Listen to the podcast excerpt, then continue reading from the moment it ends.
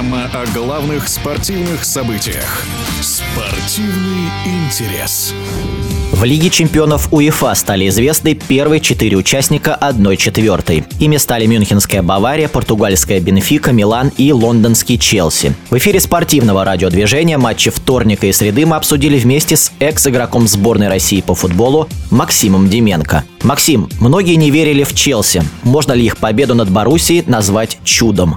Не, ну я говорил, что будет 50 на 50. Все-таки это Лига чемпионов, да. И в такой стадии, в любом случае, 1-8, здесь два матча, конечно, там тренера рассматривают. Но э, Боруссия в любом случае противостояла э, Челси. Ну и так и покупки, конечно, не должны оправдываться.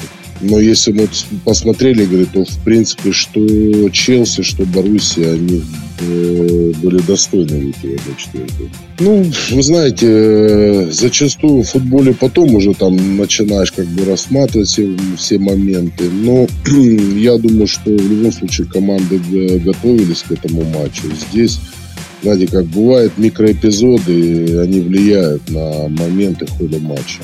Челси этим воспользовались. Хотя, опять же, говорю, что Боруссия очень достойно смотрелась. Что ждать в 1-4 от португальской Бенфики, потому что они очень легко обыграли Брюги? Э, если мы говорим о грандах сегодня, да, команд, э, то, естественно, есть какой-то в любом случае там внутренний, хотя и футболисты достаточно опытные, многие там поиграли в этих турнирах. Но вот Бенфика, она командная игра, и кто попадется Бенфике, это будет непроходной матч, как многие подумают. Вообще Бенфика интересно играет в футбол на самом деле. Достаточно быстрые игроки, очень хорошо от обороны в атаку выходят быстро, достаточно. Видимо, этот момент э, тренер очень хорошо то есть, развивает, потому что все-таки будут э, в группе более серьезные соперники. И Бенфика может этим воспользоваться своими лучшими качествами.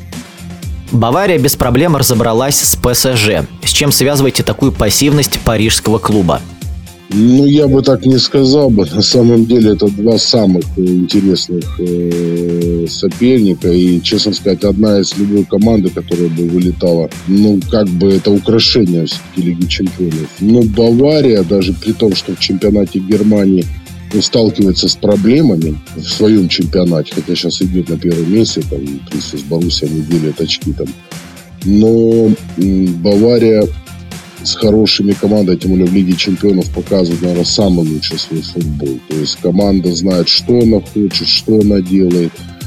И поверьте, даже такую ПСЖ, которую вроде бы мы думаем, что ну, ничего не показывает там в первом да, там, тайме там, или в первой игре какие-то да, игры, мы видим, как Бавария показывает свою игру. Контроль мяча, переход, как быстро футболисты играют, э, мыслят э, с мячом. Поэтому Бавария, мне кажется, вообще претендент на финал. Тоттенхэм за два матча так и не смог поразить ворота Милана. Почему подопечные Конте не добились успеха у чужих ворот? Ну, честно, для меня тоже это такой сюрприз в какой-то степени.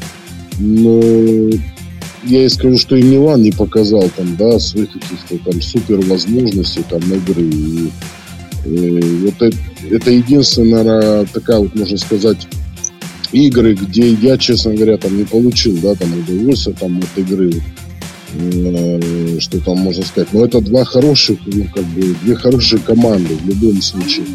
Но самое интересное, что Милан действительно не дал, да, хотя Конте, сам итальянский тренер, сам знает все эти тонкости, моменты и не смог распечатать.